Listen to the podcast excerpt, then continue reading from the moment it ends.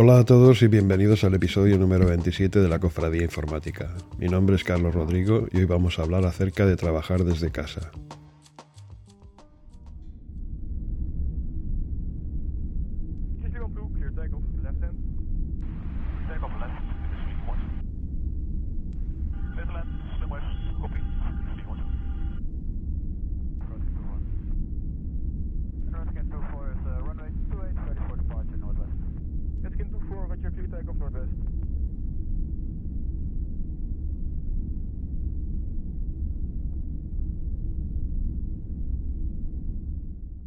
Cuando dije en un capítulo anterior que el trabajo remoto se iba a implantar durante esta década, no imaginaba que iba a acertar tan de pleno.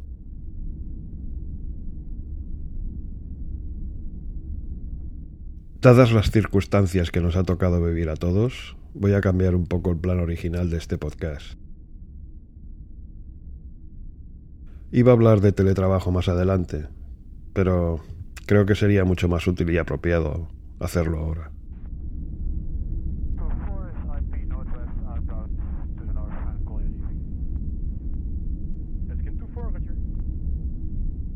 Con la pandemia del coronavirus, cada vez más compañías están cambiando al modo remoto. Lleva un tiempo acostumbrarse a trabajar desde casa, especialmente para los trabajadores de oficina experimentados. El trabajo remoto tiene sus ventajas. No es necesario que pases mucho tiempo viajando, por lo que puedes dormir un poco más o disfrutar de una buena caminata al aire fresco por la mañana. Su horario flexible te permite recibir paquetes de Amazon o eBay o hacer ejercicio por la tarde. Y puedes evitar ruidos y distracciones tan comunes en las oficinas modernas de espacios abiertos. Sin embargo, trabajar desde casa puede ser difícil. Cuando tu hogar y tu oficina son el mismo lugar, es crucial establecer límites y mantener el equilibrio entre la vida laboral y personal. También surgen otros desafíos. Con la falta de contacto cara a cara y los descansos para tomar café con tus compañeros de trabajo, puedes llegar a sentirte solo y aislado. Con visitas frecuentes a la nevera, en pijama, familiares habladores, o el encanto constante de una siesta cálida y acogedora por la tarde, es difícil mantenerse en el modo trabajo. Así que ahí van algunos consejos.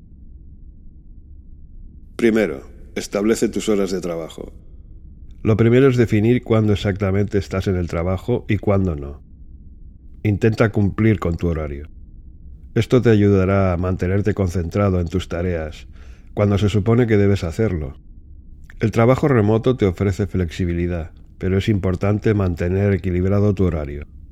Por ejemplo, si trabajas hasta tarde por la noche, querrás tener más tiempo para ti por la mañana. Intenta reservar tiempo en tu calendario para tareas específicas. Esta es una excelente manera de evitar el cambio de contexto, cuando saltas constantemente entre tareas sin enfocarte profundamente en ninguna de ellas. Esto lo hemos hablado ya en capítulos anteriores, por cierto. También es recomendable utilizar una herramienta de time tracking, como Toggle, para aumentar tu productividad y verificar cuánto tiempo dedicas realmente a cada tarea.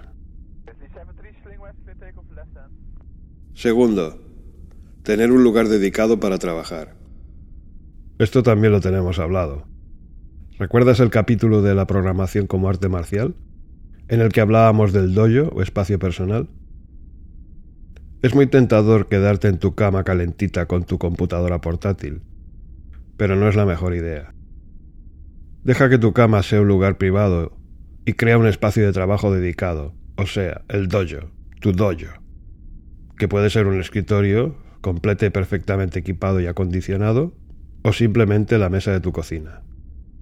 El punto es establecer límites claros entre tu trabajo y los espacios personales. Por ejemplo, cuando te sientas en el escritorio con un monitor externo conectado y un teclado, estás en el modo trabajo, y nada debe alejarte de tus tareas. Y cuando te relajes en el sofá con una computadora portátil en tu regazo, evita revisar Slack o tu correo electrónico. Tercero, prepara tus herramientas. Asegúrate de tener todo lo que necesitas para trabajar. Una buena conexión a Internet, VPN para acceder a recursos internos de la empresa, unos auriculares decentes y una webcam. Es muy probable que debas participar en muchas videollamadas, por lo que es mejor probar todo por adelantado. Sin embargo, prepárate para saltar rápidamente a otras herramientas de teleconferencia si es necesario. Por ejemplo, si hay problemas con Slack, salta a Zoom y así sucesivamente. Esto ayudará a tu equipo a centrarse en el trabajo real en lugar de luchar con problemas técnicos. Cuarto, crea un ritual matutino para comenzar tu día laboral. Cuando trabajas en la oficina las cosas son simples. Te vas de casa, pasas un tiempo en el coche o en el autobús o en el metro, entras en un edificio, enciendes tu computadora y estás listo para trabajar. Con el trabajo remoto es un poco más complicado. ¿Cómo sabes que tu jornada laboral ha comenzado? Es importante seguir una rutina que te ponga en modo trabajo. Puedes ducharte, tomar un café, escuchar este podcast y vestirte exactamente como lo haces antes de ir a la oficina. Quinto, establece reglas para las personas con las que vives. Desafortunadamente, algunas personas piensan que trabajar desde casa es igual a no trabajar en absoluto. Los miembros de tu familia pueden esperar que si estás en casa siempre estés listo para recibir una entrega, hacer algunas tareas domésticas o simplemente charlar con ellos en cualquier momento. Hazles saber tus horas de trabajo y pídeles un poco de privacidad, para que no te distraigas mientras trabajas. Sexto, toma descansos y sal fuera. Si estás acostumbrado a caminar o ir en bicicleta al trabajo, sentirás rápidamente como Trabajar desde casa te priva de aire fresco y actividad física. Programa tus descansos para mantenerte alejado de la pantalla y cambiar un poco el escenario. Pasea al perro, toma un café en la cafetería más cercana. Simplemente no pases tus descansos leyendo noticias sobre el coronavirus. Es mejor dejar el teléfono fuera de tu alcance. Séptimo, comunícate mucho para sentirte conectado. En las oficinas gran parte de la comunicación ocurre verbalmente. Siempre puedes ir al escritorio de tu compañero de equipo para conversar rápidamente o intercambiar ideas locas sobre un nuevo proyecto mientras preparas un café. Por el contrario, cuando trabajas en forma remota puedes sentirte perdido y desorientado. Es por eso que querrás usar una mensajería instantánea más activamente que antes. Consulta con tus colegas. Hazles saber en qué estás trabajando ahora. Solicita comentarios y bríndalos a otros. Octavo. Haz un plan semanal.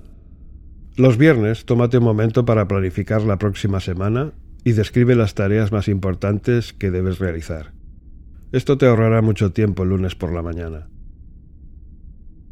Para hacer que esta práctica de los viernes se convierta en un hábito, configura un recordatorio en tu calendario.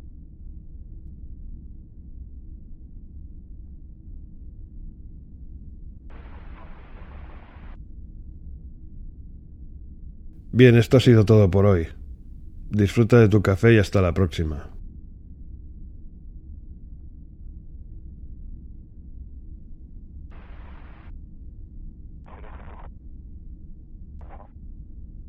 Uh, 4-2, roger at the Echo intersection to the left to use the uh, eastern taxi to exit taxi in.